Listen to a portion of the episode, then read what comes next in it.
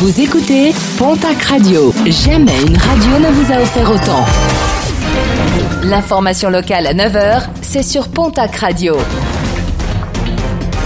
Bonjour Jean-Marc Courage Sénac. Bienvenue à vous. Coup de chaud hier pour un camion qui transportait du fourrage sur l'A64. Ce dernier a pris feu alors qu'il venait d'effectuer la montée de la rampe à l'est de Tarbes. L'autoroute a dû être coupée de nombreuses heures pour permettre le travail des pompiers.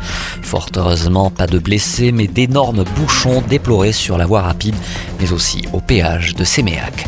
Une nouvelle opération de contrôle d'identité menée hier à Hoche. Plusieurs personnes ont notamment été verbalisées pour non-respect du port du masque. Un jeune homme a quant à lui été verbalisé alors qu'il était en possession de quelques grammes de résine de cannabis. Une bonne nouvelle pour l'emploi à Tarbes, le gouvernement vient d'annoncer le redéploiement de certains services. Plusieurs pôles de la direction des finances actuellement installés à Paris vont être réaffectés sur l'ensemble du territoire. À Tarbes, le pôle du service d'appui à la propriété foncière va prochainement s'installer. 30 personnes y seront employées. Une opération qui sera réalisée dans le courant de l'année 2022.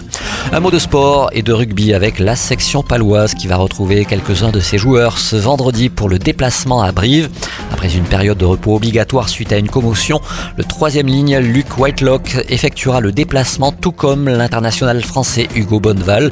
Steven Cummins pourrait également être de retour, ce qui ne sera pas le cas de l'ouvreur Mike Harris qui souffre d'une douleur au mollet.